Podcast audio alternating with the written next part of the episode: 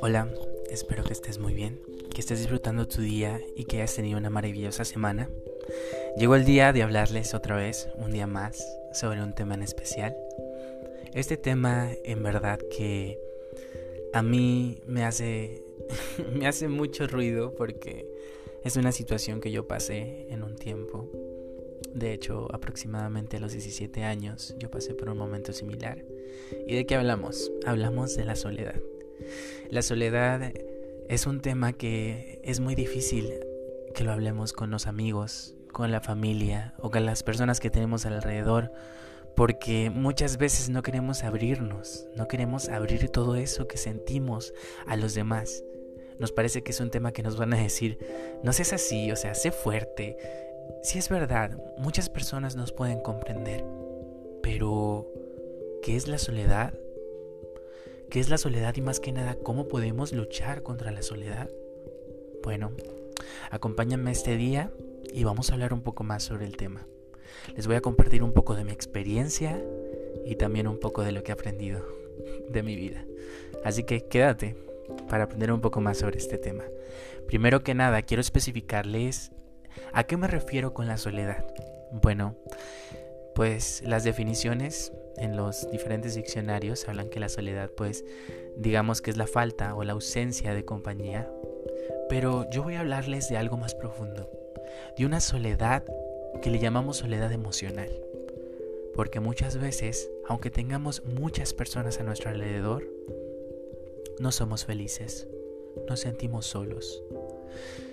Y creemos que eso no es soledad, pero en realidad sí lo es. Muchas personas que ves a tu alrededor, que tienen a muchas personas a, su lado, que son populares aparentemente, pueden tener soledad. ¿Pero por qué? ¿Qué es la soledad emocional?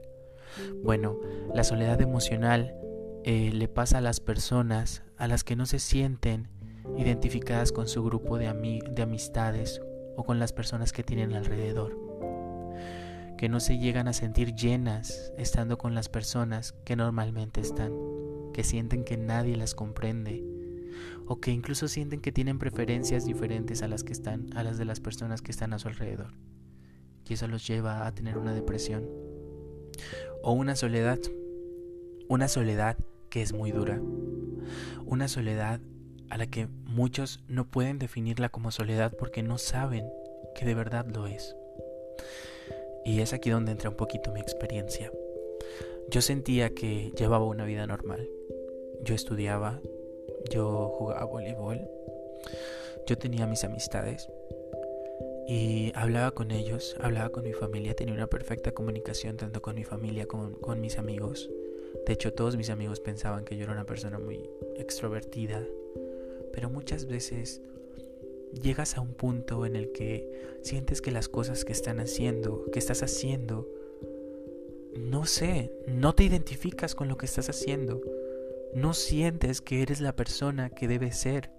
Sientes que estás actuando o sientes que todas las personas que están a tu alrededor no te comprenden. Sientes que no puedes tener la seguridad para hablarlo con uno de tus amigos o con tu familia porque no te van a comprender porque simplemente eh, al momento de querer hablarles de algo con seriedad, te van a decir eso no es un problema o es normal, sigue adelante. Y ese es el problema de la sociedad hoy en día. Ay, no quiero llorar, parece, pero no, eh, así estoy hablando. Este es el problema de la sociedad hoy en día. La sociedad hoy piensa que las enfermedades son solamente las que tienen síntomas. Las que tienen síntomas que puedes ver físicamente, como estornudos, ojos llorosos o calentura, o cualquier signo que puedas ver, digamos, en el físico de una persona. Pero no somos conscientes de que hoy en día las enfermedades que más nos afectan son las enfermedades emocionales. Y la soledad es una de ellas. Pero ¿cuáles son los síntomas? Bueno, vamos a empezar por, este, eh, por esta parte, por este punto, y quiero que sepas que si te sientes identificado un poco con estos puntos, necesitas no necesariamente ayuda psicológica, pero de preferencia sí hablarlo con una persona. Y uno de los puntos es, cuando estás con los demás, ¿te sientes vacío? ¿Sientes que a nadie le importa lo que a ti te gusta, tus preferencias, lo que tú hablas? Tres, cuando estás solo, después de todo un día de estar con amigos, con personas a tu alrededor, ¿sientes que con ninguna te identificas? ¿Sientes una experiencia vacía? ¿Sientes que el día no valió la pena? Eso es soledad emocional. Cuando todo lo que haces te vas acostumbrando a una rutina en la que todo lo que haces no tiene ningún significado para ti. No puedes ser feliz aunque sonrías. No puedes tocar esa felicidad porque sientes que las personas que están a tu alrededor no te comprenden. Si tú has llegado a sentirte así, es normal. Es normal. Todos hemos llegado a tener ese tipo de pensamientos. En lo personal, quizás hayan sido un poco más fuertes, pero lo que no debemos hacer es aislarnos. Creo que la respuesta no es aislarse.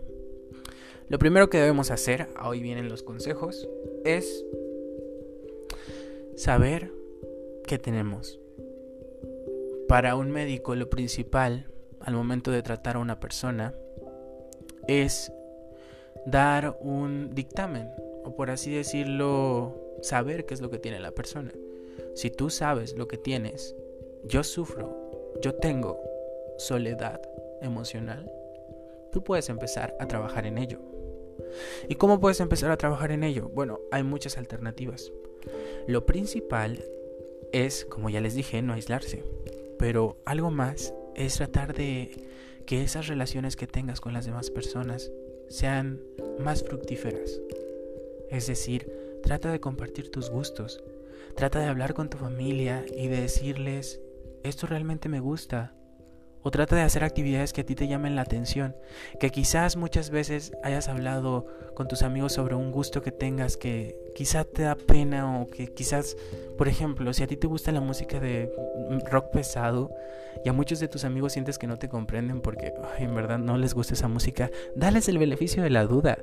Eh, muéstrales un poco de tu música. Si no les gusta es normal, pero al menos ya tuviste un momento en tu día el cual vas a recordar y el cual vas a ser feliz porque compartiste algo que te gusta con una persona que quieres. Poco a poco tus experiencias van a irse extendiendo. Otra cosa que puedes hacer es una actividad física, un deporte que a ti te guste mucho. Por ejemplo, yo hacía voleibol, pero nunca me sentía identificado con mis compañeros. De verdad yo creo que muchas personas no saben, pero en muchas ocasiones soy una persona muy seria. Muy seria porque no puedo tener confianza con los demás, no puedo generar esa confianza muy rápidamente. Y es algo que nos pasa a muchas personas hoy en día, que no podemos generar una confianza de la noche a la mañana. ¿Por qué? Porque simplemente no nos nace. tiene que haber todo un proceso para poder confiar en las personas. Al menos a mí, así pasa. Últimamente he estado tratando de que esto que yo tengo de no crear relaciones tan rápidas no sea algo contraproducente para mí que las personas piensen que yo no estoy interesada en una amistad con ellos o que simplemente no me caen bien. Porque muchas veces mi cara no reflejaba tanto lo que pensaba y era como que muy prejuicioso y las personas creían que, que yo, que a mí me caían mal por lo mismo. Pero no. Poco a poco fui abriéndome más a las personas y sabiendo que todos somos diferentes, que todos tenemos gustos diferentes y que podemos compartirlos entre nosotros lo, mejor que podemos hacer para salir de una soledad es mostrarnos a nuestros amigos y a las personas que están a nuestro alrededor como realmente somos. Muchas veces es un problema de identidad, porque nosotros queremos ser la persona que tenemos aquí dentro. Con nuestros gustos, con nuestra forma de ser, con nuestra forma de vestir, con nuestra forma de hablar, con nuestra forma de expresarnos a los demás. Y muchas veces por tratar de, encajar en un grupo de amigos tratamos de cambiar un poquito todo eso. Pero no debe de ser así. Yo creo que lo mejor que puedes hacer tú para conseguir amistades es ser quien eres. Así te van a querer. Si de verdad quieren una amistad sincera contigo, te van a querer tal como eres. Así que no tengas miedo a mostrarte tal cual eres. Ese es un paso más para vencer la soledad. Porque mucho ojo, muchas personas solo están contigo porque haces lo que ellos quieren que hagas. Pero cuando eres auténtico, cuando haces lo que tú quieres hacer, es más probable que cuando llegues a tu casa después de haber hecho todas las actividades de tu día, te sientas feliz, porque fuiste auténtico. Esa es una de las cosas que podemos hacer. También, cuando ya nos sentimos que es demasiado, que ya sentimos que nada nos hace felices, que todo está siendo demasiado cotidiano y que no podemos hacer nada para solucionarlo, está bien pedir ayuda. Te voy a decir una cosa.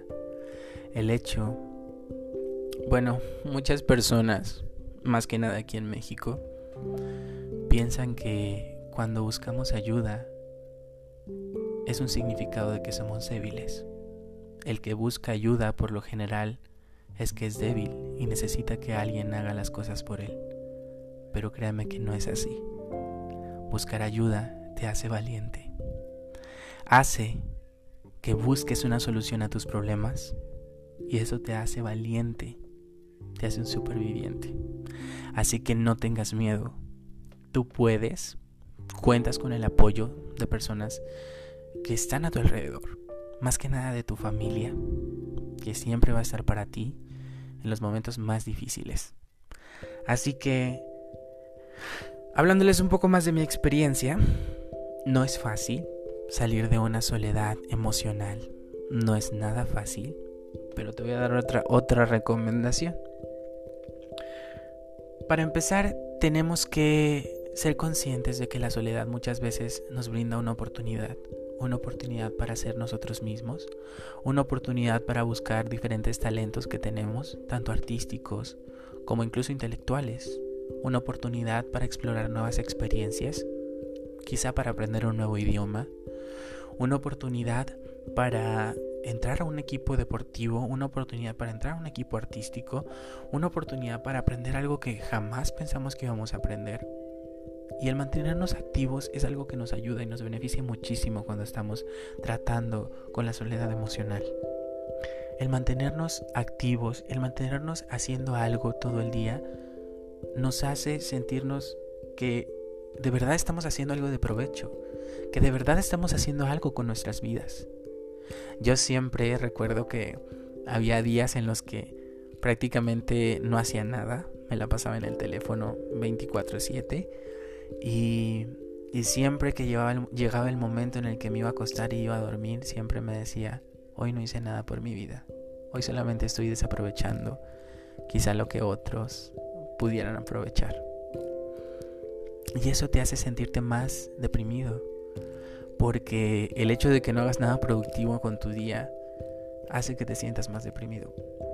Así que hazlo, algo que quieras hacer, por ejemplo, si eres mujer puedes empezar a maquillar, si eres hombre puedes empezar a aprender de soldaduría o no sé, alguna cosa que te guste. El gusto se rompe en géneros, así que busca actividades que a ti te gusten, te plazcan. Tienes las redes sociales, el YouTube y muchas fuentes de información en las que, puedes acceder para buscar cosas por qué hacer y que sean productivas con tu día. Así que hay muchas alternativas para esto. Ahora, otra cosa. Mm, quiero hablarles sobre algo que acabo de aprender hace poco y que me llamó mucho la atención. Habla más que nada del psicoanálisis. Escuché sobre una teoría, la teoría de las perspectivas, que es muy interesante. Yo se las voy a explicar para que ustedes la entiendan más. ¿Qué es la perspectiva? Bueno, la perspectiva la mayoría de las veces se conforma de una perspectiva positiva y una perspectiva negativa. La positiva para dar un ejemplo, hoy en día están pasando cosas muy feas en diversos países y a muchas personas les están pasando cosas muy malas. Para ejemplificar, hay personas que sufren de leucemia.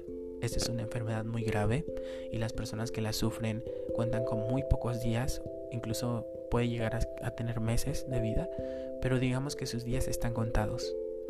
Muchas personas hemos visto cómo si nos acercamos a un hospital de oncología, de oncología, podemos ver a muchos niños que cuentan con esta condición, que saben que no les quedan muchos días de vida, sin embargo son positivos. Siempre muestran una sonrisa, tratan de que cada minuto cuente para ellos. ¿Qué tal si estos niños se pusieran a pensar, no, pues mañana puedo morirme, no hice nada con mi vida, no voy a tener un futuro, no voy a tener una familia. Empiezan a darle un montón de vueltas a las cosas negativas. Eso es una perspectiva negativa de la vida. Pero del otro modo tenemos una perspectiva positiva en la que ellos ven el momento, el aquí y el ahora. Hoy soy feliz, estoy aquí, tengo vida, nací, estoy aquí, estoy haciendo, bueno, estoy esforzándome, estoy siendo fuerte para vivir un día más están viendo lo positivo de las cosas. Muchas veces, inconscientemente, nosotros tenemos una perspectiva y no lo sabemos. Quizá nuestra perspectiva de la vida es negativa. Y por ejemplo, voy a ejemplificarles con cosas cotidianas que nos pueden haber pasado a una persona normal y común. Un rompimiento. Un rompimiento de una relación tenemos una perspectiva negativa, nunca la voy a olvidar. Fue lo más importante para mí. No voy a encontrar otra persona. Voy a hundirme en depresión. La vida no vale nada sin esta persona. ¿Cuántos de nosotros hemos pensado eso después de romper? Sí es verdad, puede ser triste cuando una persona rompe con una persona que quiso mucho tiempo, pero muchas veces vemos la perspectiva mala, ¿Puede haber una perspectiva buena cuando rompes con alguien? Claro que sí. Todas las cosas tienen una perspectiva buena. Mañana será un mejor día. Quizás no era la persona para mí. Quizá mañana conozca a una persona que me llene más.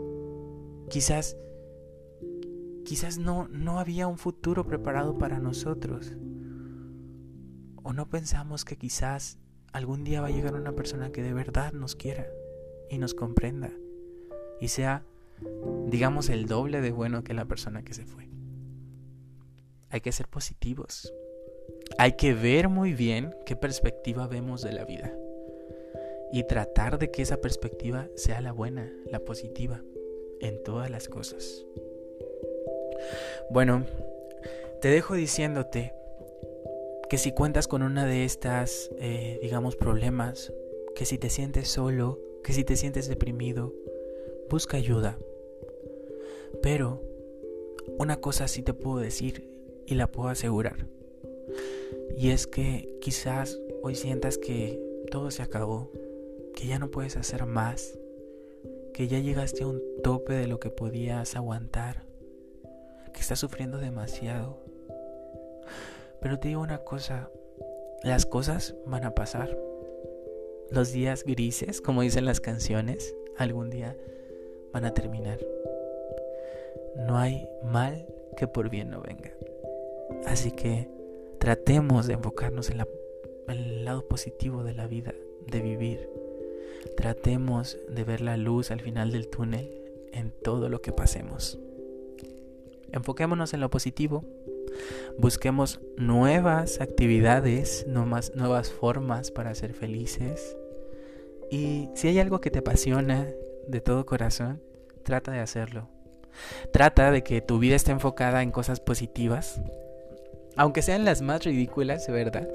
Yo muchas veces, este, a mí me gustaba mucho jugar voleibol, entonces, digamos que cuando me decía, ¿y qué objetivo o qué objeto tiene mi vida? O que estoy muy triste, no, no sirvo para nada o algo así, siempre, siempre me acuerdo que en mi cabeza yo siempre tenía así como de que, no, pero si no estuviera aquí no podría jugar voleibol.